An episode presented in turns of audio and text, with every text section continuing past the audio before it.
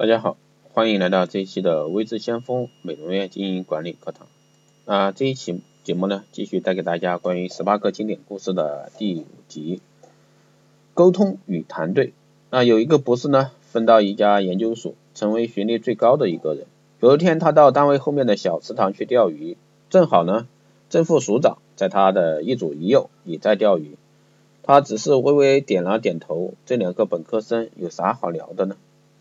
不一会儿，郑署长啊放下钓竿，伸伸懒腰，蹭蹭蹭从水面上如飞的走到对面上厕所啊，不是眼睁睁的眼睛啊睁的都快掉下来了，水上漂？不会吧，这可是一个池塘。郑署长上完厕所回来的时候呢，同样也是蹭蹭蹭的啊从水面上飘回来，怎么回事呢？不是一生又不好去问，而是呢特别好奇自己是不是生的。过一会儿呢，副署长也站起来，走几步，蹭蹭蹭的飘过水面上厕所，这下子不是更是差点昏倒？不会吧？到了一个江湖高手集中的地方，那博士生也是累极了。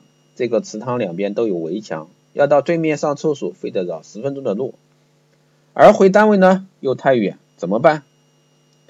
博士生也不愿去问两位署长，憋了半天后也起身往水里跨，我就不信。本科生能过的水面，我不是生不能过。只听咚的一声，不是生再到水里。两位所长将他拉了出来，问他为什么要下水。他问为什么你们可以走过呢？走过去呢？两位所长呢相视一笑。这池塘里有两排木桩子，由于这两天下雨啊涨水，正好在水面下。我们都知道这木桩的位置，所以说可以踩着桩子过去。你怎么不问一声呢？啊，这个故事到这儿就结束了啊。给我们带来的一个含义是什么呢？说明学历啊代表过去，只有学习力才能代表将来。尊重经验的人才能少走弯路。一个好的团队也应该是学习型的一个团队。那联想到现在的一个美业也是这样的。那未来的美业呢，一定是高科技的一个时代啊，科技创新。那所以说，我们传统的美业人士一定要去摒弃啊传统的一些观念。不断的去提升自己，学习啊，才能跟上这个美业的一个脚步。那下面呢，继续带来第二个故事：大师与弟子。说的是有一位表演大师上场前，他的弟子告诉他鞋带松了，大师点头致谢，蹲下来啊，仔细系好。等到弟子转身后呢，又蹲下来将鞋带解松。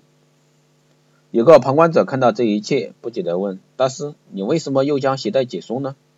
大师回答道：“因为我是饰演的一位劳累的女子啊，也就是说长途跋涉，让她的鞋鞋带松开，可以通过这个细节呢表现她的劳累憔悴。”这个旁观者又问：“那你为什么不直接告诉你的弟子呢？他能细心的发现我鞋带松了，并热心的告诉我，我要保护他这种热情的积极性。”及时的给他鼓励。至于为什么要将鞋带解开，将来会有更多的机会教他表演，可以下一次再说呀。那这个故事呢，到这儿也是讲完了。那带到我们的意义就是人的一个人时间啊，人的一生一个时间只能做一件事，懂抓住重点才是真正的人才。